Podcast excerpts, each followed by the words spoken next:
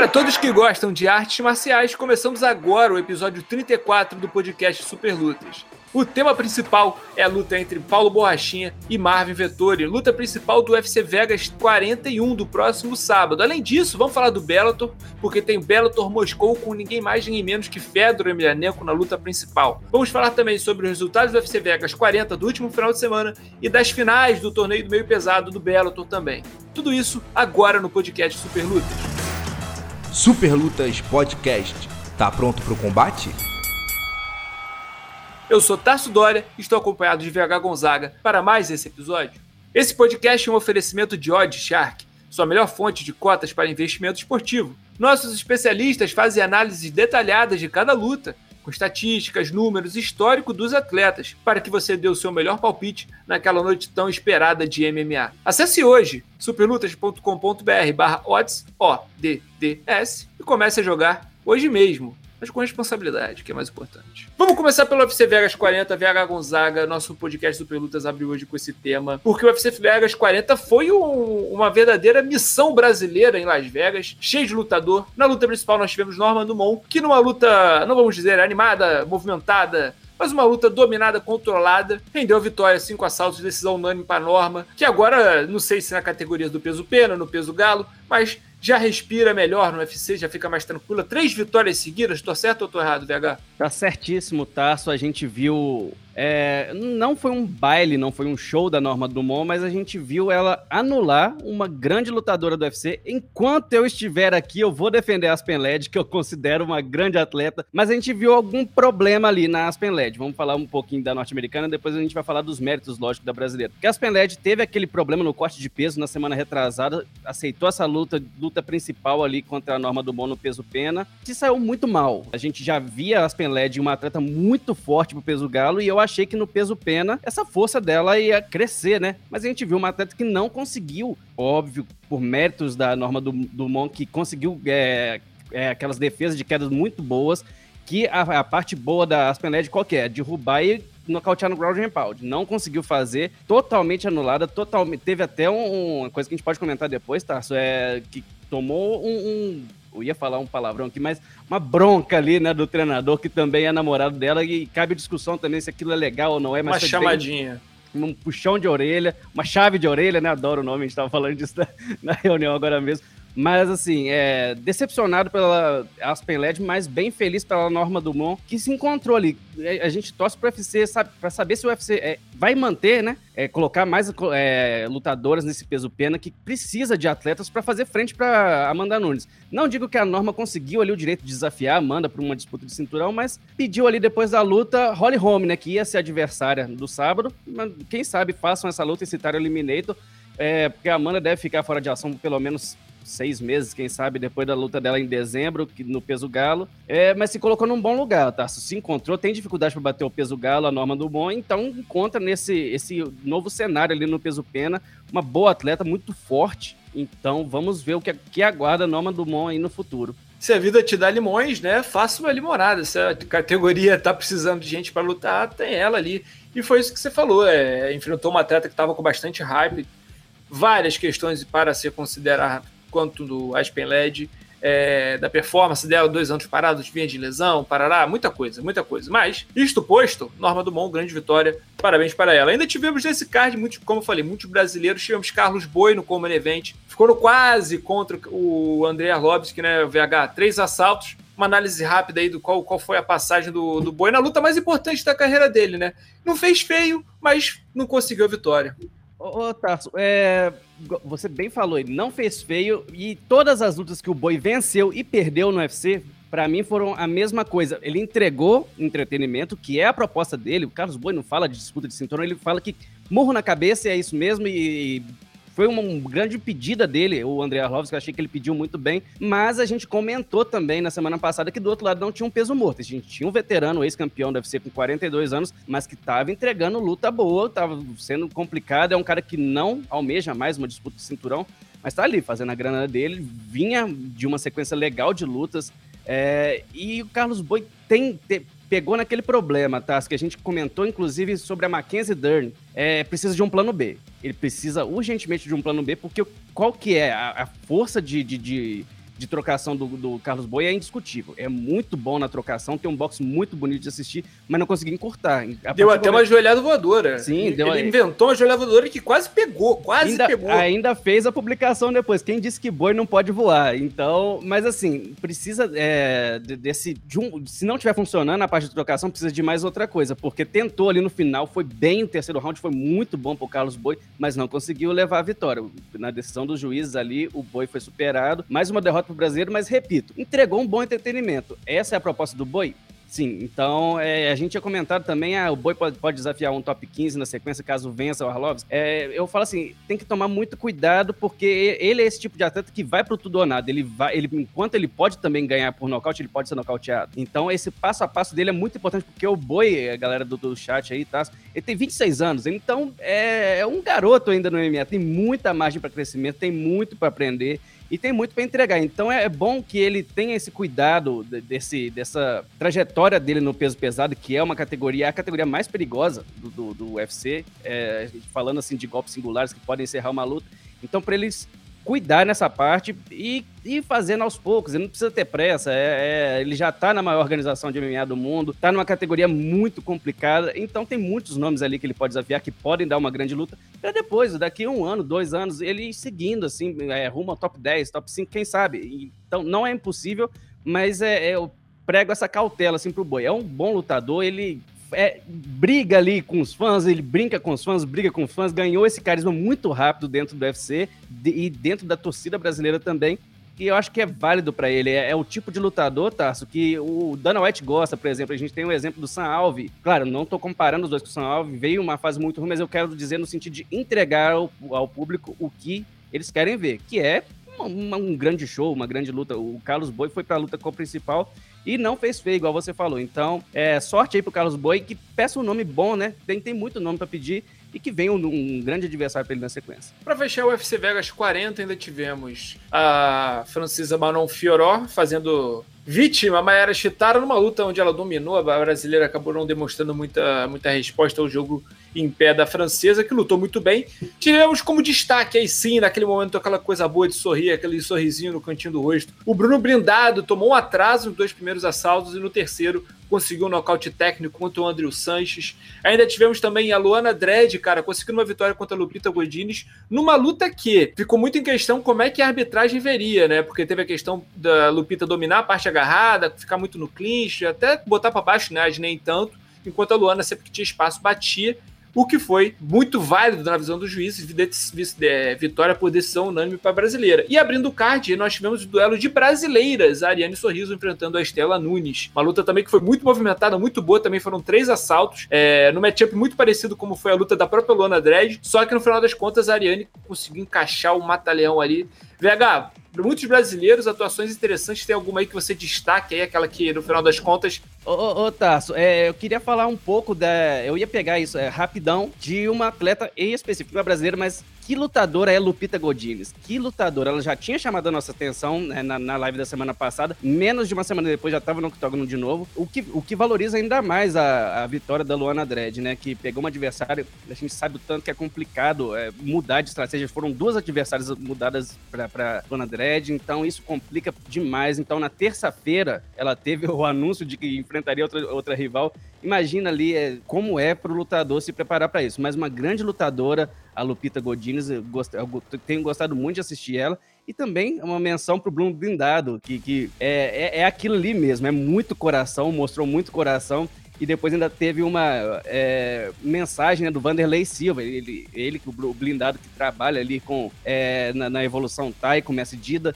então o Vanderlei já mandou aquela mensagem e o, blindado respondeu logo depois da luta. Tinha passado meia hora, uma hora depois da luta. O, o blindado falou que se inspirou, se espelhou no Vanderlei para arrancar aquela, tipo, saraivada de, de golpe em cima do adversário e conseguiu, né? Isso é que é importante. Uma baita virada. Foi uma baita uma, virada. Uma baita virada. E vamos fazer também uma crítica ao Andrew Sanches, que deu aquele golpe baixo ali, intencional, na minha opinião. No último foi round. Complicado. No, segundo, no, no, no primeiro, no, foi, foi, no último. No primeiro round, ele, ele deu dois no espaço de 30 segundos, nos últimos 10 segundos da luta. Então o Bruno já tomou atraso no finalzinho do primeiro round, e no segundo assalto. Não, não, acho que foi no terceiro mesmo, que ele, ele deu aquele deu o golpe baixo na hora que o Bruno tava vindo para cima, tava começando, ensaiando uma blitz, né? mostrando. O Andrew Sanches também teve uma queda muito grande física pro terceiro assalto. Uhum. Ele parecia já muito mamolengo em pé. Tanto que o nocaute, o, o atleta nem. O Andrew Sanches nem caiu mole.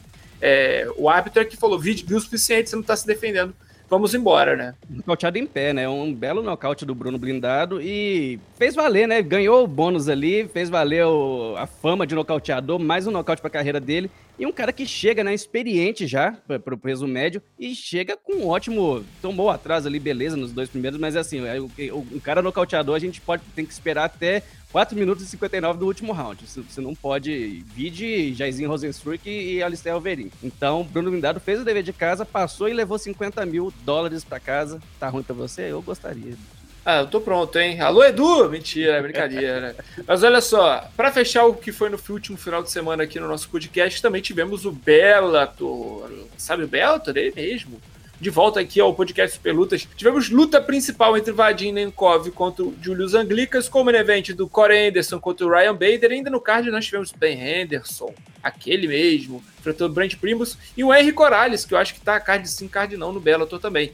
Falando de vitoriosos, as duas lutas principais foram as, as semis do torneio do meio pesado, aqueles torneios do Bellator que ainda estão acontecendo, alguns do, do peso leve, do peso pena, melhor dizendo, já acabou, a gente sabe o resultado, infelizmente, né? Não ficou bom pro Brasil, mas no meio pesado, Nenkov venceu o Anglicas e o Corey Anderson, rapaz, venceu o glorioso Ryan Bender no primeiro assalto ainda. Nenkov versus Corey Anderson, o, VH Gonzaga. A final daquelas de dar gosto de ver. O que, que você acha desse matchup? É, Otávio, pelo que apresentaram o, o Nenkov e o Corey Anderson na, no sábado, é de se empolgar. De, não tem como a gente esperar menos do que uma grande luta. É, Nenkov, a gente tem que falar ali, eu, eu vou repetir isso, para mim é o melhor meio pesado do MMA hoje, é o melhor. E o Relâmpago está aí conosco. Mas o, Nenkov mostrou ali é, um sangue frio absurdo, porque quase foi nocauteado no primeiro round. E também uma menção aqui pro Anglicas, que é um grande lutador, aguentou tanta pancada. E, e, e o, o Nenkov mostrou ali o poder de se recuperar de, de, um, de um direto que pegou certíssimo, perdeu as pernas ali, conseguiu levar a luta pro chão. E ali depois daquilo foi só o que o Anglicas conseguiu fazer e depois foi só suportar. O, o bateu durante quatro rounds, sangrou demais o adversário e finalizou. Então a gente não espera. É, era o favorito para esse torneio, é o favorito para esse torneio, passou, manteve o cinturão, mas do outro lado vai ter um cara que está empolgado, feliz demais por estar de casa nova. Corey Anderson tirou o Ryan Bader pra nada, nocaute em 50 segundos. E mais um relâmpago concordando. Amém, amém. e, e, tirou pra nada mesmo, 50 segundos, passou pra final também e fez valer né, o investimento do Bellator. Um cara que veio do UFC, vinha de derrota, conseguiu três vitórias por nocaute, então era isso que, que o Bellator esperava. O Scott Coker deve estar tá rindo de orelha a orelha. Vai ter dois grandes é, lutadores na final, valendo um milhão de dólares. Não espero nada menos do que uma grande luta. Um milhão de reais, que vale mais do que. Não, não é assim, não é diferente. Enfim, o Corey Anderson parece que tava guardando o jogo pro Bellator, hein? No, no UFC ele não lutava isso tudo, é, não. Ô, ô, ô, Tasso, rapidão, só pra falar do Corey um pouquinho. Depois na coletiva, é, dá pra sentir muito um clima diferente no Corey Anderson. Tá leve. Ele, ele deu uma desabafada ali falando da pressão psicológica que era ter que lutar pro UFC, porque tinha que brigar ali com, com diretoria, tinha que pedir luta, que às vezes ganhava uma sequência de luta e, e recebia um adversário é, ranqueado depois dele. Então dá para sentir mesmo que o cara tá muito amarrado onde tá ali no Bellator, tá muito feliz mesmo e falou, né, na semana passada, foi até polêmico demais, que em, três, em duas lutas pelo Bellator, Bellator fez mais dinheiro do que fez na carreira toda pelo UFC. A Norma Dumont, ela deu entrevista, se não me engano, foi pro combate pré-luta agora, ela fez o main event do UFC Vegas, que a gente falou aqui, fizemos live e tudo mais. Ela falou que ela estava lá, lá, em Las Vegas não tinha 50 dólares no bolso, né? No palco mais alto, né? Na, na luz mais brilhante do maior evento de MMA do planeta Terra. E tá, tendo, e tá tendo troca de farpas ali, né? Porque o Anderson tá falando bem, ele que, é, que é, tá entre os melhores meio pesados do mundo, aí o Blahovic não gostou, falou, opa, peraí, como é, como que é isso aí? Eu, mais um trovão. Como é que é isso aí? Tipo, que Corey Anderson saiu deve ser depois de uma derrota, né, pro Blahovic, dura derrota. E aí tá nessa briguinha, assim. Pra mim ainda, eu acho o Blahovic melhor que o Corey Anderson, mas pior do que o Nenkov. Ainda nesse Bellator, como eu falei, o Ben Henderson infelizmente não conseguiu vencer, perdeu pro Brent Primus. E o Henry, Corrales, como eu falei, venceu o Vladislav para o Tchenko. E esse foi o final de semana que nós tivemos agora, no último.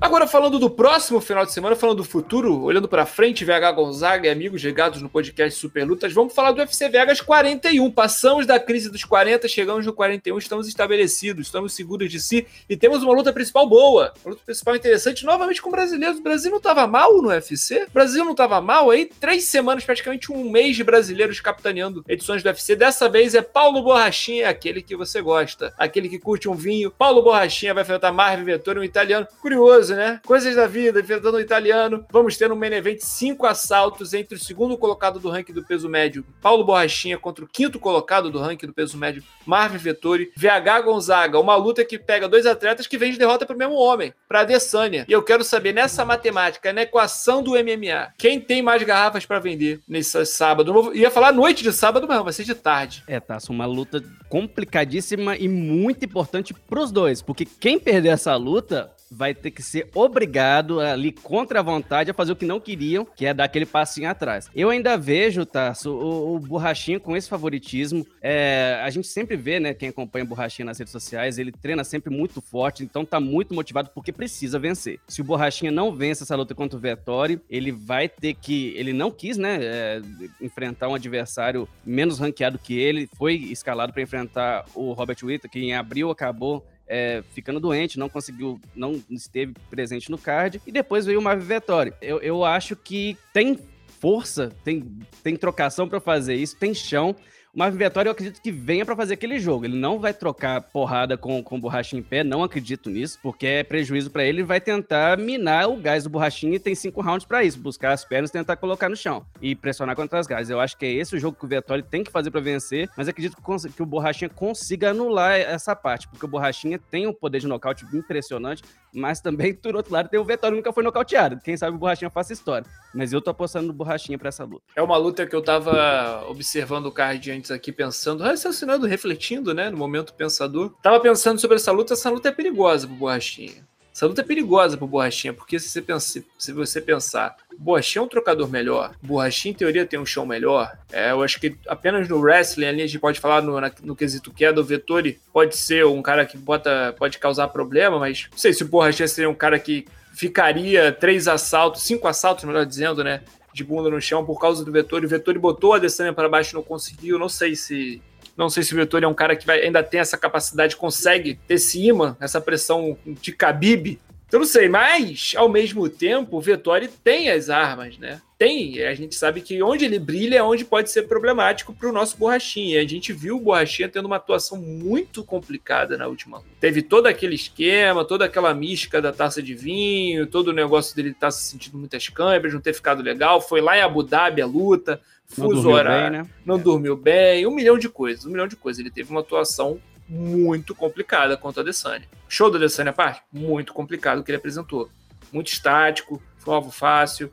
A gente tem que ver qual borrachinha a gente vê. Se foi o borrachinha que trocou porrada com, a, com o Yoel Romero, se foi o borrachinha que subiu na categoria, escalou na categoria, tem tudo para ser uma luta tranquila, na minha opinião. É exatamente isso, Tássio, que é, é, é, muito importante falar que a gente espera esse borrachinha do, das lutas pré-Adesanya, que era o cara que ia para cima o tempo todo, não se importava muito se estava sendo golpeado e dava show. É, independente se estava levando ou não, a gente fala, ah, perdeu aquela luta por Romero ou venceu aquela luta, mas foi uma grande luta, isso aí ninguém pode discutir.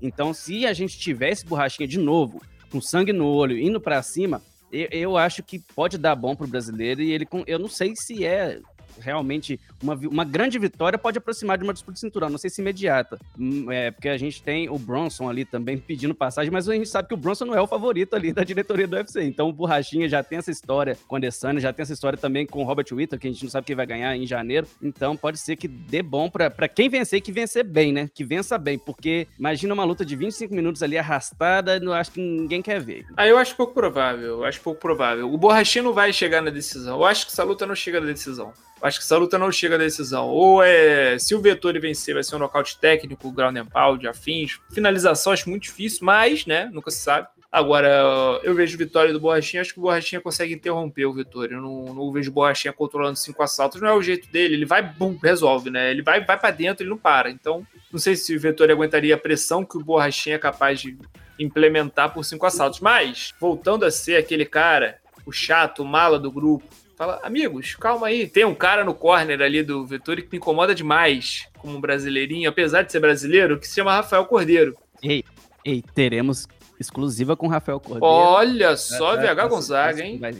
a Ert Viana solta amanhã, se não me engano, essa entrevista com o Rafael Cordeiro. Olha só. Olha aí no YouTube do Super Lutas. Olá, então se inscreva. Se você acompanha as gravações do podcast ao vivo, toda segunda-feira, 7h30 no, no YouTube Super Lutas, o podcast Super Lutas, se inscreva, participe no chat e venha fazer parte dessa história com a gente, essa resenha maravilhosa. Agora, o Laerte dá pra virada. Vai falar com esse homem aí, o Rafael Cordeiro, que realmente mudou o patamar do Vettori. E eu tenho certeza que se tiver um jogo, um plano de jogo que possa ser esquematizado, se existe uma forma de vencer o Borrachinha, o Rafa Cordeiro sabe. Agora aí é a questão da execução. Aí é a questão da execução. Vamos ver como é que o Borrachinha se apresenta, né, VH? É, eu sempre falo e vou repetir. Sempre que eu vejo um lutador entrando naquele octógono que a gente vê Rafael Cordeiro atrás, pode prestar atenção, porque vem chumbo grosso e é um grande treinador e tem afiado, né, a, a trocação do, do, do, do Vettori. Vamos ver, né? Quem sabe ali ele, ele surpreende e faça uma luta ali de trocação. Eu não acredito que vai acontecer, mas a gente não pode duvidar de nada mais no, no, no, no MMA, tá? Tudo é possível, tudo é possível. Ainda no UFC Vegas 41, que terá cobertura da live Super Lutas aqui, convido todo mundo a se inscrever no YouTube Super Lutas e acompanhar com a gente, passar uma tarde trocando ideia com a gente, vendo momentos falando sobre MMA. Aí temos outros brasileiros, VH. Temos o Francisco Massaranduba, ele mesmo que está ativo né, nesse período pandêmico, estava sempre batendo o cartãozinho dele. Vai enfrentar o Dwight Grant. Algum comentário, alguma previsão sobre esse enfrentamento do nosso queridíssimo peso leve, do cara que é amado por todos, até quem não conhece MMA vai lembrar, ah, aquele cara lá que passou na, na Globo uma vez depois do Fantástico. É aquele lá que gosta. É, lembro dele. Então, esse cara aí mesmo.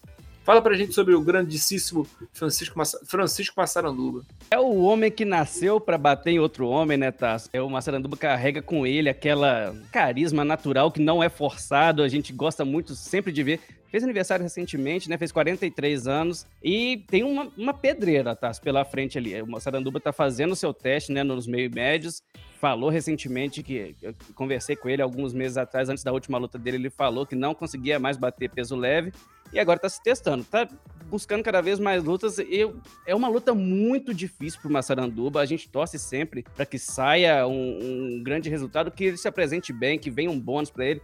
Ele vai enfrentar um cara, um tipo de luta que ele gosta, tá? É trocação, é trocador contra trocador. Tem, a vitória pode ir para qualquer um, desculpa, pode ir para qualquer um dos lados e vai enfrentar um atleta mais jovem, mas nem tão jovem assim. Mas eu espero, Tasso, porque eu, muita gente, pelo, pelo menos os norte-americanos, que não sentem esse, esse carinho que a gente tem com o Massaranduba, ele pode duvidar um pouco dele, mas assim, a torcida é para que ele consiga mais um nocaute na carreira, uma vitória na carreira que seja de, de, por pontos ou finalização, porque é um atleta que a gente gosta muito de ver e que siga aí é, renovando o seu contrato com o UFC, porque merece. É um grande, uma grande pessoa, muito bom de conversar também, muito humilde vai ter uma pedreira, mas eu espero que vença. Esperamos, esperamos. Estaremos na torcida. Sem pachequismo também. A live Super Lutas tem um pouquinho de pachequismo, mas não é muito, não. É moderado e fazemos autocrítica. Fazemos autocrítica. Estamos a sete lives sem falar casca grossa de forma sem ser irônica. Seguindo aqui, ainda nesse card teremos o Gregory Robocop contra o Jun Yun Park, luta lá no peso médio. Teremos também, como eu falei, a Taba da Baby Shark enfrentando a Maria Neto. Um duelo não só de duas lutadoras brasileiras, mas com de dois apelidos né? Dois nicknames interessantes. E... Neta contra Baby Shark. Fala aí, VH. nessa luta do Robocop, viu? Pra mim é candidata a uma luta da noite. Ó. Dois bons atletas aí no, no, no octógono. Ainda mais pro comecinho do card, Daniel Lacerda enfrentando o Jeff Molina. E abrindo, abrindo os trabalhos, né? Pela segunda semana seguida, teremos mulheres brasileiras abrindo o tatame do Apex. E vinha a Renata. E vinha Souza enfrentando Randa Marcos, Viaga Gonzaga. De algum destaque extra aí para essas lutas? Muitas mulheres brasileiras novamente no card do UFC. É, eu vejo um favoritismo ali para Livinha. Eu acho que vai ser uma boa atuação dela também. Tá pegando a Honda, a Honda Marcos, que vive, deve ser uma pessoa muito legal, tá? Porque eu realmente não entendo assim porque que ela ainda segue no UFC, não vive um grande, não vive mesmo um bom momento. São cinco derrotas. San Alves não recebeu luta esses Exatamente. dias aí, amigo. Mas é, e também critico, é, eu acho eu também não entendo tanto, porque o Dana White fala que vende bem, mas eu não, eu do Sanalvio, para mim já teria acabado, esgotado a paciência. Mas é, eu, eu imagino aí uma vitória da Livinha Souza e teremos entrevista com todos esses atletas. Então, ao longo da semana, pode conferir ali no site Super Lutas. A gente vai conversar com todos. A partir de amanhã já começam as entrevistas, amanhã e na quarta. Então fiquem aí com a gente, cobertura completíssima do UFC Las Vegas 41. Vamos seguir, porque no sábado, antes ainda do UFC Vegas 41, nós estaremos falando de, de Bellator, né? Bellator Moscou, VH Gonzaga na luta principal. Fedor Emelianenko e ele, aquele, ele mesmo, ele, aquele. De verdade, você vai ter mais uma oportunidade. Você, garoto jovem, você, geração TikTok. Aproveita! Aproveita que talvez seja a última luta de, de Fedor Emelianenko no MMA vai lutar em casa, vai lutar na Rússia, enfrentando Tim Johnson, que é um nome, não vou falar talentosíssimo, mas um nome pelo menos conhecido para essa luta que é a despedida dele, sim ou não, é um retorno, é uma volta para dar tchau, esqueceu a chave do carro, tá voltando. Opa, pessoal, tô voltando, mas tô indo. Como é que é? Qual é a pegada dessa luta para sábado, BH? Estão vendendo como uma despedida, mas para mim não é, tá? Pra mim, o Fedor é, pode ser despedido. Vamos falar assim, vai ser despedido do Bellator, pode ser? Ele vai dar o adeus ao Bellator, mas estão vendendo. Parece mais seguro, parece mais, é seguro. mais seguro. Eles estão vendendo como uma aposentadoria do Fedor, que já se aposentou algumas vezes. A gente já viu essa história, já contou essa história e vai contar de novo. Vai ver, vamos ver o que vai acontecer. Eu vou ser bem sincero, não gostei da, desse casamento de luta, mas assim, fizeram, vamos falar a verdade aqui, fizeram um, um confronto pro Fedor ganhar. Levaram um evento. Não me diga, VH. Exatamente. É, a gente já teve um, né? Ele lutou a última vez com Quinton Rampage Jackson lá em dezembro de 2019. Já foi uma coisa meio assim, porque o Rampage, apesar de todo o respeito que eu tenho por ele, é um dos caras que ajudaram... Não tava legal, não. Rampage não, não, não tava legal, não. Rampage de um tamanho ali e o Rampage que sempre foi muito conhecido pela forma física muito boa, né? Tava muito acima do peso, Parece que foi ali para fazer uma grana mesmo.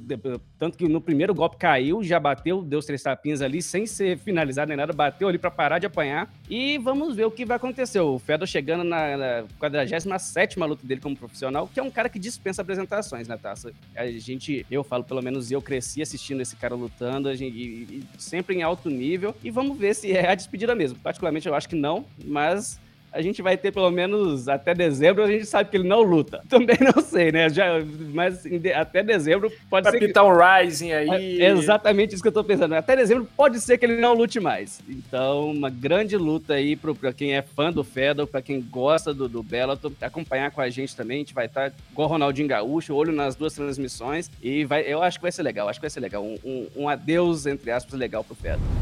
Vamos agora para a agenda da semana, começando pelo UFC Vegas 41, que tem destaque para o brasileiro Paulo Borrachinha nos pesos médios enfrentando Marvin Vettori na luta principal. Ele está querendo voltar ao caminho das vitórias após derrota para o campeão Adesanya e, obviamente, sonhar com o título. Além do Borrachinha, também teremos seis brasileiros no card. Francisco Trinaldo Massaranduba enfrenta Dwight Grant no meio médio. O Gregory Robocop vai enfrentar o Jun Yun Park. A Tabata Baby Shark troca forças com a compatriota Maria Neta Oliveira. E o Daniel Miojo estreia diante de Jeff Molina. Vai abrir o card para começar tudo muito bem. Então ainda tem a Livinha Renata enfrentando a Randa Mar. Pelo concorrente, do outro lado do muro, no Bellator, começando um pouquinho mais cedo do que, do, do que o card do UFC. São dois cards que acontecem de tarde, então fiquem atentos no Bellator Moscou, sendo mais preciso. Na luta principal teremos Fedor Emelianenko enfrentando o Timothy Johnson. Na luta que marca o retorno do Fedor ao Bellator, ou também a despedida do Bellator, do Fedor pro Bellator. Enfim, uma luta de despedidas. Sábado, Bellator 269, Bellator Moscou com Fedor Emelianenko na luta principal contra Timothy Johnson. Não perca. As duas, os dois eventos, tanto o UFC Vegas 41 quanto o Bellator 269, terão cobertura da live Super Lutas ao longo do card inteiro, começando mais ou menos ao meio-dia. Espero você lá. Eu sou o Tarso Dória, estive na companhia de VH Gonzaga e espero vocês no próximo episódio.